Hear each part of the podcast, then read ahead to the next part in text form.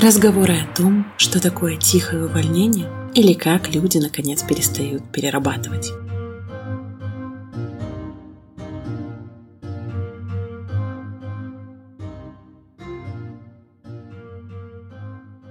Всем привет! Меня зовут Иоланта. Я авторка подкаста «Куда бежишь», где уже три года вместе с вами ищу тот самый пресловутый life-work balance и пытаюсь наконец отдохнуть. Какое-то время нас не было. Знаете, э, жизнь, если честно, сейчас э, бурлит какими-то разными красками.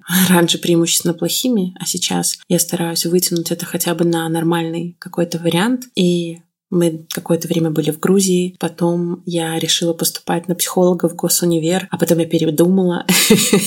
Зато я начала учиться на коуча, и мне безумно нравится. А историю про то, почему я не пришла на психолога, я вам расскажу в следующем выпуске обязательно. И так как мы уже вернулись, и я пытаюсь привести свое расписание в нормальное русло и пытаюсь помнить о том, что жизнь существует за пределами новостей и что мне очень важно тоже добавлять какой-то контент, на котором люди будут отвлекаться, на котором люди будут понимать ага, если мы говорим о чем-то таком, значит, вообще-то будущее возможно. И вот я для себя сейчас избрала эту миссию, потому что тревожного контента хватает, вы сами его найдете, а я хочу стать для вас островком поддержки и безопасности, и надеюсь, вы тоже за это и поддержите меня. Сегодня мы с вами обсудим тренд на тихое увольнение, которое стало супер популярным на Западе, но у нас из-за фронтовых новостей до этого, конечно же, не было никакого дела, и это логично. Но я когда начинала читать это пару месяцев назад, я прям понимала, что это обязательно должно быть в этом подкасте. Я же начинала с life-work balance, где работа была тоже важной частью. И в первом сезоне я рассказывала про овертаймы, про культуру переработок и почему компаниям это выгодно, а вам это не выгодно. То есть это, в принципе, такой разговор, который я с вами начала три года назад, а потом переключилась на около психологические темы. Но это не значит, что мне не интересно порассуждать про то, как устроены современные компании и как же можно было бы их улучшить. Я, кстати, подумываю, что когда я отучусь на коуча, возможно, я бы э, дальше начала развиваться и изучать именно коучинг для корпоративной культуры, структуры для того, чтобы делать для людей какую-то работу в офисе, такую стандартную, чуть легче. Ну, это так, в качестве идей.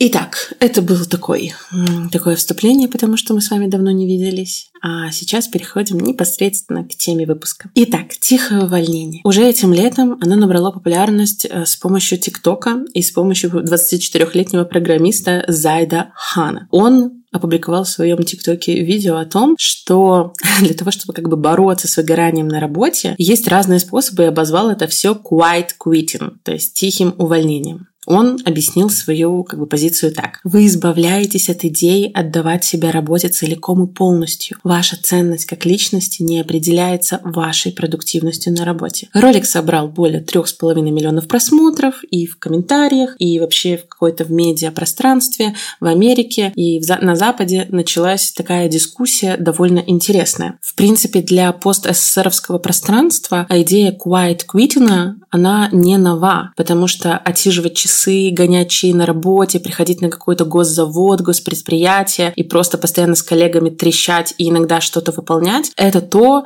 как работали, мне кажется, половина людей вот еще 10, 15, 20 лет назад. Но тогда это не называлось никаким модным названием, это было просто в порядке вещей. Почему я об этом знаю? А, сразу после универа, мне кажется, я вам рассказывала, ну давайте еще раз. Сразу после универа я а, за подругой пошла в один наш госжурнал. Для чего? Потому что она туда по распределению ушла, а я была платник, и у меня не было планов. И я такая, ну, пойду со своей подруженькой, пойдем, может, сделаем что-то модное. Может, нам получится что-то, не знаю, кайфовое с госжурналом таким старым. Вот.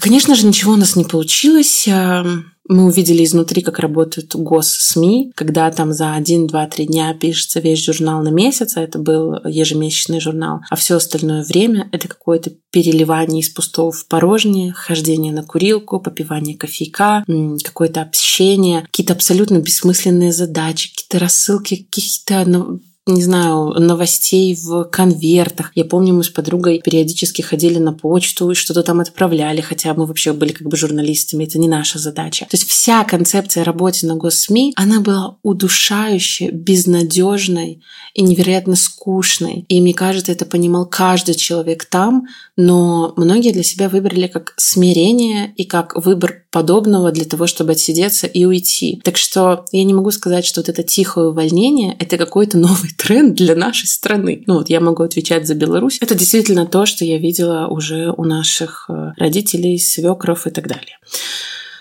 А, но для Запада это стало чем-то новым, поэтому сейчас идет бурная дискуссия и обсуждение. И э, давайте посмотрим, что же они говорят об этом. оказывается, среди молодежи, то есть среди тех, кто родился после 1989 года, то есть я тоже молодежь, вовлеченность в работу очень низкая. Каждый второй человек молодой приходит на работу и делает по минимуму. И это как раз и есть по описанию очень близко к философии тихого увольнения. Если вы помните, у меня был выпуск The Great Resignation, когда я тоже такой западный тренд рассказала вам про великое увольнение, когда после пандемии люди переосмысляли а, свою жизнь, свою life-work balance. Они не хотели возвращаться обратно в офис, они хотели много проводить время со своей семьей. И в целом ценность жизни, а не работы, сильно повысилась. Ну, очевидно, когда еще вокруг куча людей умирает, ты больше не хочешь тратить все время на работу. Так вот, у меня есть ощущение, что тихое увольнение просто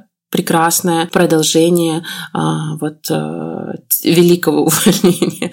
Мне кажется, потом будет очень интересно читать работы об этих годах. Интересно даже, как же назовут следующие тренды. Больше всего сторонников среди вот тихого увольнения встречаются среди тех на данный момент, кто регулярно перерабатывает и выполняет задания за пределами своих обязанностей, а потом, когда они приходят к своим начальникам и просят повышения или просят какие-то классные плюшки, им отказывают. То есть их мотивация очень быстро скатываются к нулю. Знаете, какие были основные причины для увольнения в 2021 году среди американцев? А, согласно данным опроса Pew Research Center, заценили мой английский?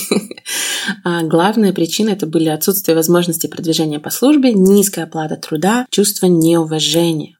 И мне кажется, вот как раз последнее чувство неуважения – это то, на что нужно обратить внимание HR, бизнесменам. Поколение мое и тем более поколение младше, оно другое. Оно не привыкло терпеть ради каких-то мнимых, э, не знаю, мнимой пенсии. Мне мама иногда до сих пор говорит, а что у тебя будет с пенсией? А, а как? А, а это, в принципе, не то, что находится в фокусе моего внимания, и я не собираюсь, не знаю, работать где-то, чтобы у меня была хорошая пенсия. Мне кажется, это довольно странное решение, но для поколения наших родителей это было нормальное решение. Так вот, если у них э, вот это вот отсиживание штанов на работе, как мне кажется, я, конечно, могу ошибаться. У них это было, потому что так было принято пойти на какую-то работу и там бесконечность, не знаю, десятилетий работать. И даже если тебе скучно, то ты как бы не имел широкого какого-то кругозора и не имел понимания широких возможностей. То есть ты пришел и, ну, все сидят, и я сижу. То есть тогда вот это тихое увольнение и просиживание штанов, оно было в связи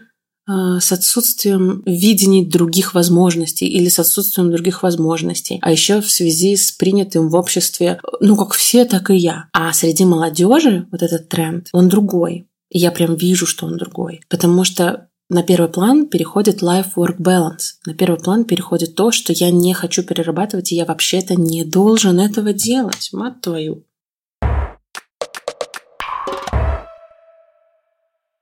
Время непростое сейчас, мир штормит, и нас вместе с ним. Как понять, кем мы хотим стать, как найти вакансию мечты и выбрать сферу по душе. Сейчас как никогда важно найти работу, которая будет обеспечивать безопасностью и деньгами, и желательно еще приносить удовольствие, конечно же. И вы сами пишете мне в телеграм-канал «Куда бежишь», как тревожно сейчас, как сложно найти работу в одиночку, и как страшно откликаться на кучу вакансий и думать, что никто не ответит. И я понимаю ваш страх. И мне кажется, тут нам может помочь несколько моментов. Первое — это послушать некие вдохновляющие истории других людей, тех, кто рискнул, тех, кто пошел в какую-то другую сферу, и у него получилось. Как они решились, что помогло сделать этот шаг. В этом выпуске я хочу начать серию рассказов о людях, которые меняли свою карьеру, и как вообще они понимали, что нужно идти этим путем. Я назвала эту рубрику очень оригинально. Кем я хочу стать, когда вырасту. И сегодня я вас познакомлю с прекрасной Юлей Спинозой, которая когда-то, года четыре, наверное, уже назад пришла на мое место в Минское диджитал-агентство. И каким-то образом у ее мамы как раз в тот момент родились котята в деревне. Поэтому Зиги, наш а, второй котик, он а, тоже неотрывно связан с Юлей и ее историей. А потом мы встретились в Одессе и провели парами прекрасную неделю. И с тех пор следим друг за другом в сетях. И я вижу, как она из маркетологини, из СММщицы, как она стала валить невероятно крутые моушен дизайны. И сейчас угадайте, где она работает. М? Pinterest. По-моему, вау, и поэтому я позвала ее рассказать немножечко про свою историю. Всем привет, меня зовут Юлия Спиноза, я иллюстраторка и моушен-продукт-дизайнерка в такой маленькой американской компании, как Pinterest. Я всю жизнь увлекалась искусством, скажем так, начала с рисования. В более сознательном возрасте мне казалось, что вот дизайн — это моя стезя, нужно поступать на дизайн, на веб-дизайн или на графический дизайн. Но тогда, когда нужно было поступать, у меня был какой-то кризис личности, и я, например, не могла перед родителями отстаивать свои интересы. Я поступила на экономику, так как хотели мои родители, и там отучилась, но параллельно делала вообще где могла, впихивала впитывала графический дизайн свою жизнь. Я вообще делала какие-то посты для ВК, делала какие-то афиши. Где могла, там, где пихала. Ну и фотошопом я научилась пользоваться самостоятельно лет, наверное, в 13-14. Ну вот и с тех пор как бы им пользуюсь. Экономистом я, конечно, не работала ни единой секунды и больше работала в маркетинге всяком, точнее в СММе. И в СММе я там хваталась за все возможности, типа делать самой посты, делать какие-то афиши мероприятий. Просто такая, дайте мне дизайн. Вот так это происходило. Потом я работала в айтишке, и я жутко выгорела. И меня уволили, и я думала такая, блин, чем я хочу заниматься в своей жизни? И я такая, о боже, я же всегда хотела быть дизайнером, мне уже нечего терять, мне уже просто пофиг, что будет. Я начала всякие курсы проходить, послала 70 резюме в всякие компании на, вакан... на все вакансии дизайнеров, которые были, возможно, вообще найти на каком-то сервисе. Я на все откликнулась, написала сопроводительное письмо, очень мотивированное, типа «Да я, да, да я горю!» Вы знаете, сколько всего вы потеряете, если не возьмете меня на работу? Но в итоге работу я нашла по посту в Фейсбуке. Я написала в Фейсбуке, что я там контент-мейкер, бла-бла-бла, но хочу работать дизайнером. И вот меня знакомые мои пригласили в Watch. Э, Watch потом купил Pinterest, теперь я работаю в Pinterest. Что дало мне это решение? Господи, оно дало мне, э, ну, наконец-то ощущение того, что я на своем месте, потому что я, будучи маркетологом и СММщиком, я супер вообще завидовала дизайнерам, потому что они же занимаются такой творческой работой. Однажды я еще работаю СММщиком, сказала своим коллегам, что хочу поступать на дизайн. И они такие, типа, лол, ты на дизайн? И я такая, ну, спасибо за поддержку, дорогие коллеги. Ну, короче, я почувствовала, что я делаю то, что я хочу. И вообще, я думаю, что нужно по мере возможностей и привилегий следовать, следовать тому, чему ты хочешь, потому что если ты не будешь воплощать свои какие-то желания и мечты, то ты будешь страдать. А когда ты их воплощаешь, ты чувствуешь себя клевым человеком, способным на все, и это очень сильно поднимает самооценку. Спасибо, что пришли на мой TED Talk. Подписывайтесь на мой инсту. Спасибо, Юля, за эту историю. А, мне кажется, когда ты работаешь в Минске в каком-то агентстве, а потом ты внезапно оказываешься а, в Pinterest, ну, про это вообще можно снять какой-нибудь фильм на Netflix, и это супер вдохновляюще. А второй способ, который может помочь решить задачу с поиском работы, нужно не стесняться обращаться за помощью. Новое время требует новых инструментов. И если коучем к психологам мы ходить привыкли, то карьерные консультанты для некоторых новинку. А ведь когда у тебя есть поддержка, когда есть кто-то, кто помогает, путь становится проще, потому что ты не один. И в этом сезоне «Куда бежишь» поддерживает компания Career Space. Поддержать она может и вас. Ведь это сервис карьерных консультаций в чате онлайн, который помогает пользователям решить любые карьерные вопросы. От составления резюме до поиска работы в России и за границей. Сейчас реально стало сложно искать работу. Меньше вакансий, больше претендентов. А какая работа подойдет? В какой стране мне вообще работать? Как найти работу не в России, если, например, вы срочно эмигрировали? Как должно выглядеть хорошее резюме да еще и на английском. А ведь еще важно, где ты будешь работать и с кем, и насколько у компании хорошая репутация. Это только малый процент вопросов, которые помогают решить сервис Career Space. Давайте кратенько расскажу, как он работает. Заходите на сайт, оставляете заявку в форму и описываете свой карьерный запрос. Дальше вам пишут ребята из Career Space и честно говорят, смогут ли они вам помочь или нет. Если смогут, вы оплачиваете подписку и начинаете работать с экспертами в чате. Мне вот это покорило потому что ты не обязан платить, то есть ты не должен платить до того, как тебе реально и честно скажут, помогут тебе или нет. Мне кажется, это супер крутое, уникальное торговое предложение. Респект. И у вас будет персонализированный план, по которому вы будете продвигаться шаг за шагом. Работать над запросом будет не один человек, а целая команда карьерных экспертов. И они будут с тобой до самого конца, до получения заветной должности. Нужно понимать, что карьерные консультанты сейчас довольно популярная профессия. И один час с ними в той же Москве стоит от 5 до 10 тысяч. У ребят же целый месяц карьерной поддержки по промокоду «Куда бежишь» будет стоить 7 990. И это на 47% дешевле обычной стоимости. Для того, чтобы узнать подробнее, понять, поможет ли вам сервис, отвечает ли он вашим задачам, переходите по ссылке в описании эпизода, оставляйте заявку. Не забудьте обязательно вписать в поле запроса мой промокод «Куда бежишь» и получаете месяц консультаций с Career Space. Найдите, наконец, ту работу, о которой всегда мечтали. Сейчас, правда, самое время. А сейчас возвращаемся непосредственно к теме нашего выпуска. В США в прошлом году Впервые за десятилетие снизился уровень вовлеченности сотрудников в работу с 36%, который был в 2020 году, до 34%. И это подсчитало агентство Gallup, и главный научный его сотрудник Джим Хартнер, он назвал 54% из всех родившихся после 1989 года респондентов невовлеченными. То есть они делают на работе необходимый минимум, но не больше. На самом деле, когда я читаю такие э, данные, я не беру последние два года, последние два года в Беларуси и во всем мире просто пиздец.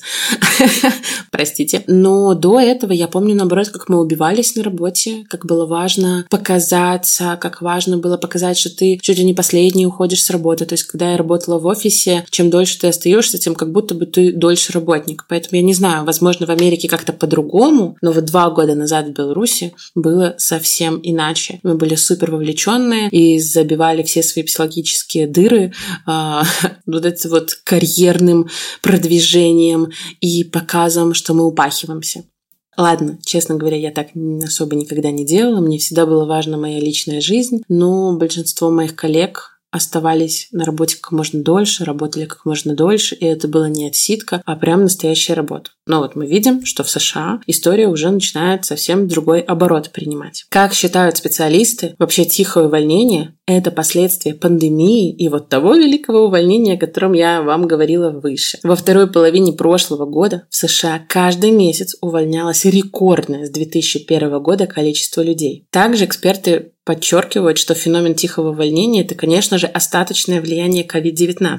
Люди начали больше времени проводить дома, переосмыслять, как мы уже с вами это обсудили. И а, для многих стало понятно, что жизнь, она не только на работе, не только в офисе, что когда ты дома, ты чаще видишь семью, собаку, котов, ты больше предоставлен себе, ты больше можешь не тратить какое-то невероятное количество времени, не знаю, на прическу, на макияж, на одежду, еще на что-то. Нафига это все делать, если ты там позавтракал и можешь потратить это время на чтение книги, или на утреннюю йогу, и тебе не нужно колотиться там в метро, на такси и даже на своем личном автомобиле, чтобы ехать куда-то в офис. Если честно, для меня в целом последние 2-3 года э, концепция офиса утратила какое-либо значение. Я со страхом думаю о том, чтобы туда идти, но это нормально, мы все разные, и кому-то это нравится. Во время ковида оказывается, что многие специалисты отметили, что за последний год стали работать больше, у них увеличилась и общая нагрузка, и количество работных часов. И это точно отобразилось на их самочувствии в режиме дня. Более 30% опрошенных подтверждают, что постоянно в течение недели испытывают эмоциональную усталость. А давайте вспомним еще, что ковид многим принес подарочек в виде просто постоянной усталости, вымотанности, нелегкой тупизны или нелегкой. И работать стало сложнее, но людям приходилось работать намного больше. И сейчас, кстати, э, вот за последние 7 месяцев с начала, сами знаете чего, стало как будто бы нормой работать еще больше, потому что нужно как-то выжить, нужно как-то обеспечить себе безопасность тысячи, вообще десятки тысяч людей переехали, и теперь они должны на новом месте начинать еще больше. И в этом всем теряется, конечно же, life-work balance, потому что главная задача — это безопасность и выживание себя и семьи. Издание Bloomberg посвятило отдельную статью новому тренду, где журналисты привели отчет Американской психологической ассоциации, и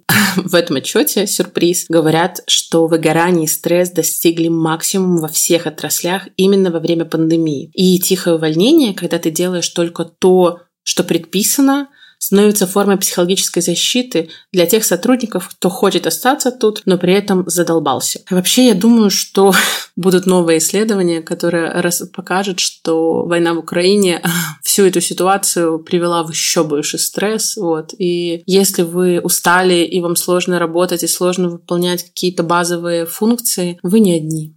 Просто успокойтесь. Я пытаюсь работать там больше четырех часов в день, и мой организм просто говорит, отстань от меня, дай мне, пожалуйста, получасовой сон, иначе я не выдержу. Мне стало так тяжело работать, и теперь я понимаю, что это, в принципе, мировой тренд. У некоторых работодателей эта концепция тихого увольнения начала вызывать беспокойство. Ну, конечно же, ведь работник пытается достичь баланса, а ну, как бы работодателю кажется, что это приведет к отсутствию мотивации, гибкости. Там, люди перестанут развиваться, возможно, хуже начнут работать. И вот они считают, что тихое увольнение может привести к конфликтам, поскольку коллеги не будут ощущать отдачи, и это будет их демотивировать делать. Э, чуть-чуть попозже скажу, что я об этом думаю. Эм, я тут нашла еще цитату одного челика. Это инвестор и звезда шоу для предпринимателей Shark Tank Кевин О'Лири заявил, что что тихое увольнение – это тупейшая идея, которую он когда-либо слышал, а сородники такого подхода – лузеры.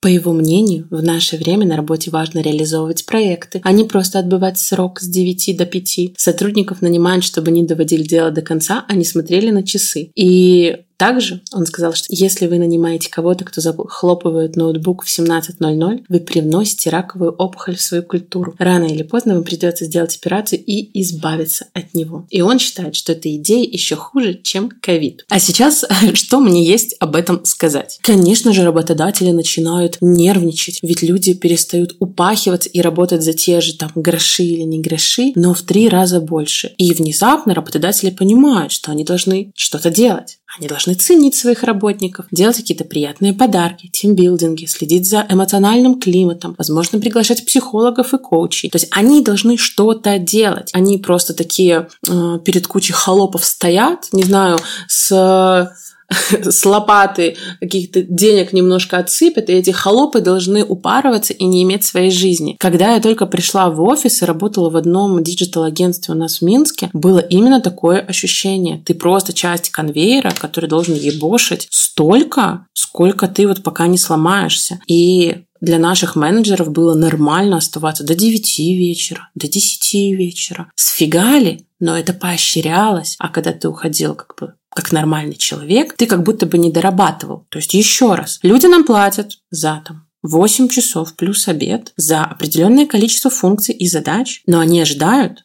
что ты будешь работать не 8 часов, а 10, а лучше и 12. Такой, как бы, знаете, бонус им, минус свою жизнь. Но мне кажется, что люди, особенно миллениалы и зумеры, начинают догадываться, что их там где-то наябали. И что жизнь вообще никогда как бы траты не стоит того, чтобы просто выполнить еще какую-то придурковатую задачу начальника, который написал ее в 9 вечера. Еще раз, я за то, чтобы хорошо работать, но я за то, чтобы хорошо работать определенное количество часов, на которые вы договорились. Раньше для меня было супер удивительно, когда мне одна девчонка сказала, что вот она свое утро начала с прекрасной ванны, и что она очень расслаблена. И я такая, сидя в офисе, серьезно?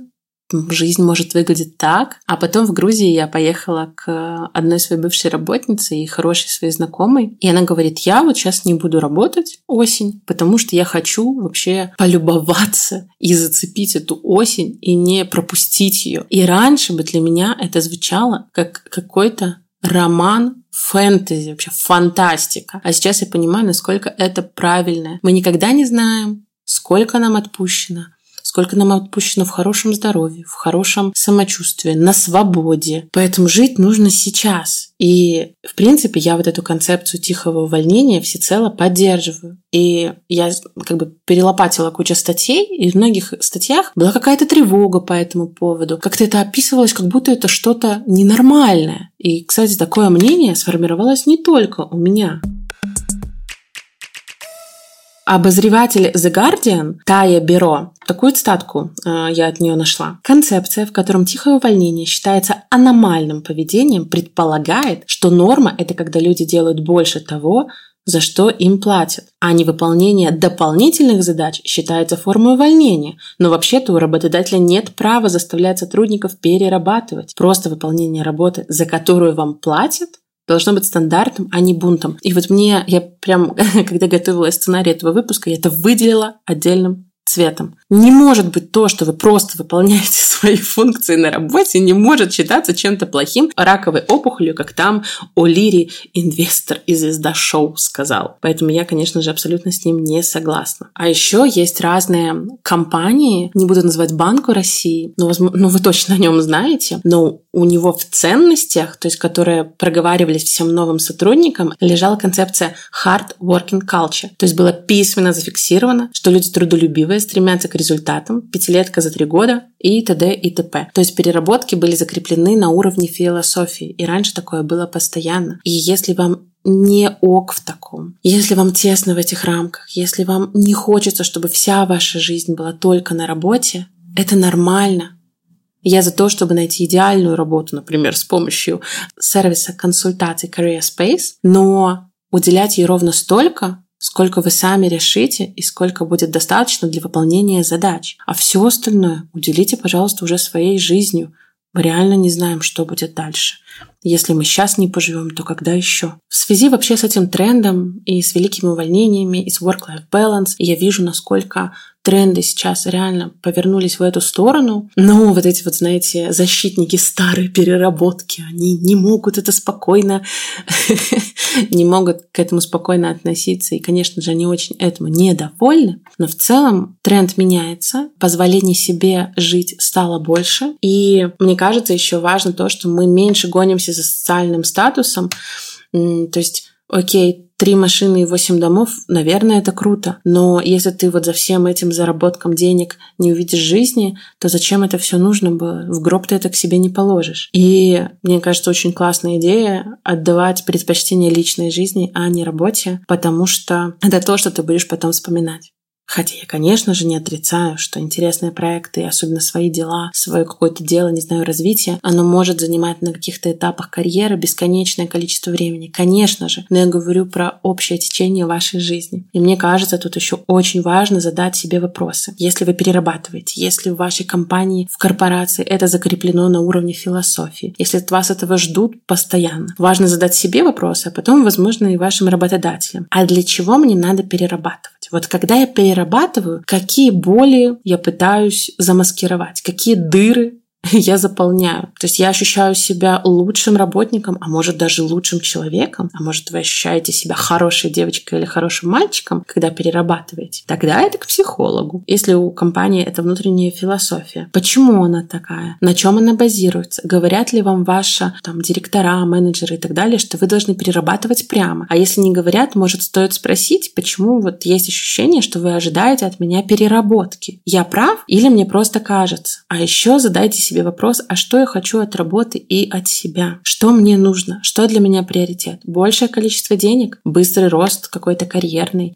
Экспертиза, уважение? Или мне очень важно провести время со своим партнером, пошуршать листиками в парке, почитать классную книгу? Знаете, такой некий концепт slow life, возможно, для вас он более приемлем, и это нормально. Нормально гнаться за успешным успехом, но и нормально не гнаться за ним. И вот этот тренд, он как раз и, знаете, как будто вскрывает гнойники вот этого успешного успеха и показывает, что не все там так прекрасно и хорошо, как раньше нам пропагандировалось. Это последнее, что я хотела вам сказать по этой теме на сегодня. Потом мы, конечно же, будем продолжать ее обсуждать, и работу мы с вами тоже еще будем обсуждать. Пишите мне, как у вас а, сейчас с работой, Страшно ли? Получилось ли вот за последние 7 месяцев найти какое-то новое предложение? Получилось ли найти, а, возможно, предложение в другой стране? Вообще поделитесь со мной. Мне очень интересно и очень важно, что происходит у моих слушателей. А пока всем баланса и пока-пока, мои котятки.